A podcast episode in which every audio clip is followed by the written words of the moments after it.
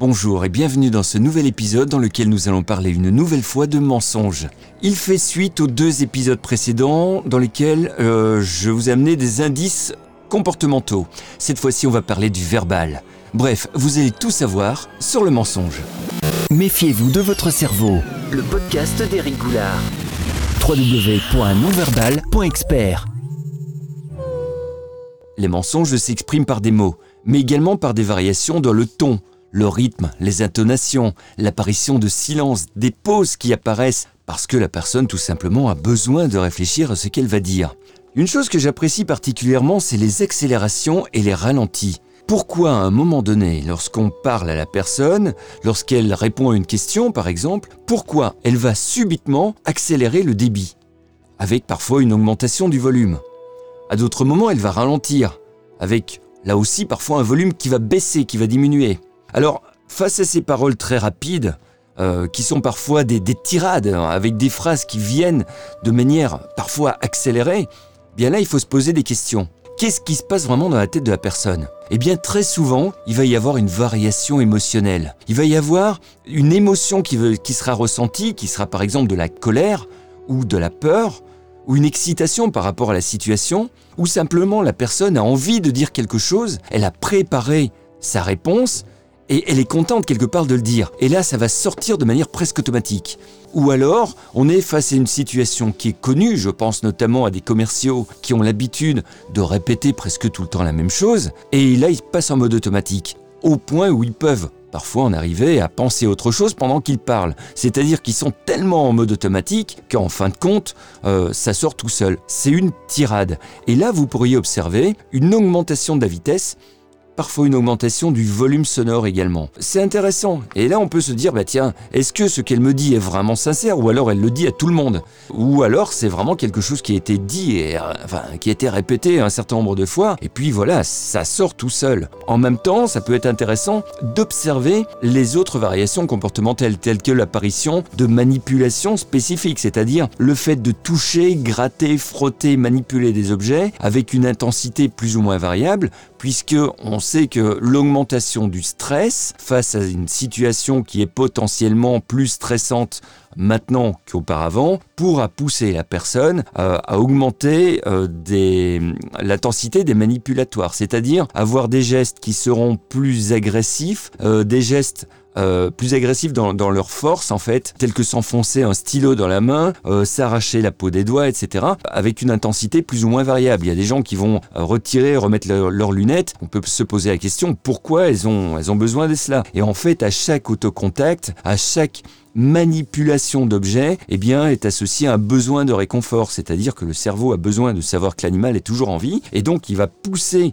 la personne, pousser votre interlocuteur à produire tout un tas de comportements qui auront pour objectif de retrouver un certain niveau de confort perdu. C'est ce qu'on appelle les manipulatoires. Et en phase avec ces, manipulatoires et également en phase avec les illustrants ou les illustrations, c'est-à-dire la, la largeur des gestes utilisés dans le discours, eh bien, vous vous pouvez mettre euh, tout ça en relation avec le débit de parole. Pourquoi à un moment donné il ralentit? Pourquoi il accélère? Euh, À noter quand même que le débit de parole plus rapide n'est pas forcément lié à un mensonge ou un débit plus lent n'est pas forcément lié à un mensonge. Ça veut simplement dire qu'il y a une émotion ressentie au moment précis où ça se produit. Il peut également y avoir des pauses ou des erreurs dans le langage. Ça aussi, ça peut être lié à des émotions. Ça peut être lié à de la surprise ou à de la peur. Bref, à des émotions négatives mais ça peut être aussi simplement une réponse non préparée. La personne a besoin de réfléchir à sa réponse. Là aussi, c'est intéressant.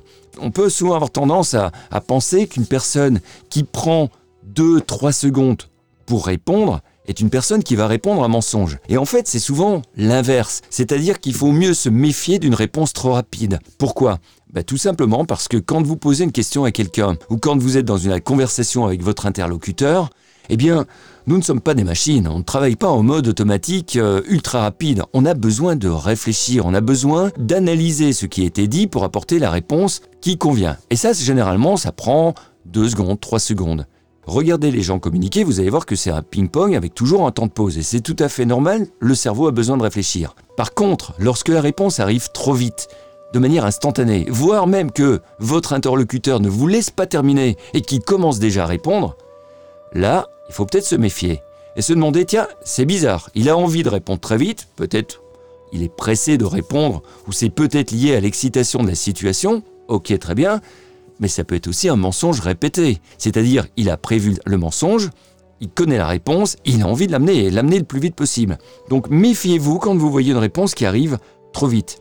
Autre chose intéressante aussi, le ton utilisé. Est-ce qu'il a tendance à baisser? Est-ce qu'il a tendance à, s'élever? Que ce soit le ton qui a tendance à monter ou à, baisser, dans les deux cas, on est face à euh, des émotions essentiellement négatives. Ça peut être de la peur, ça peut être de la colère, ça peut être une tristesse possible hein, euh, si le ton baisse. Donc voilà, n'en tirez pas trop vite des conclusions. Enfin, on va terminer avec le lapsus. Vous savez sûrement ce qu'est un lapsus verbal, c'est-à-dire un mot qui va sortir tout seul alors qu'il n'est pas attendu dans la conversation, euh, complètement sorti de son contexte. La personne pense à quelque chose, elle va dire parfois le contraire. évidemment, Posez-vous des questions, pourquoi ça arrive? Ne tombez pas non plus dans l'excès, à savoir Ah, il a dit ça, donc euh, il pense vraiment à ça. Non, non, non, attendez on va pas tomber dans l'excès. Euh, le lapsus à un instant T n'est pas une preuve formelle d'un mensonge. Il s'agit simplement euh, d'une indication que la personne a pensé à quelque chose peut-être différent euh, ou était sur deux pensées en même temps. Son cerveau s'est emmêlé les pinceaux, la charge cognitive était trop importante et un mot est sorti pour un autre. Bah oui, voilà, ça arrive, mais ce n'est pas une preuve de mensonge.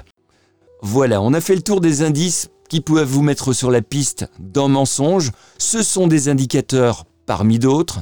Euh, je reviendrai peut-être dans un autre épisode prochainement, plus tard, je ne sais pas quand, avec d'autres indicateurs comportementaux, d'autres indicateurs verbaux euh, et vocaux.